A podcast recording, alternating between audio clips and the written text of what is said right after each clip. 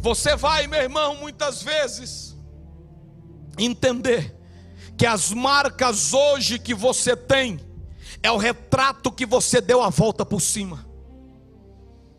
Você vai vencer as dores, dificuldades, o mundo não vai te vencer, o pecado não vai te vencer, as propostas do diabo não vão te vencer, não, porque Jesus carrega a marca para mostrar que ele foi mais forte que a ferida.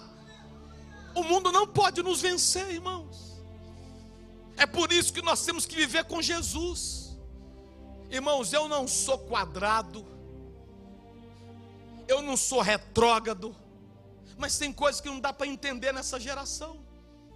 Eu não estou falando de alguém que visita, alguém que é novo convertido, estou falando de pessoas que são antigas de Jesus, mas continua indo para o mundo, continua envolvida no mundo. Você tem que ser voz profética para essas pessoas.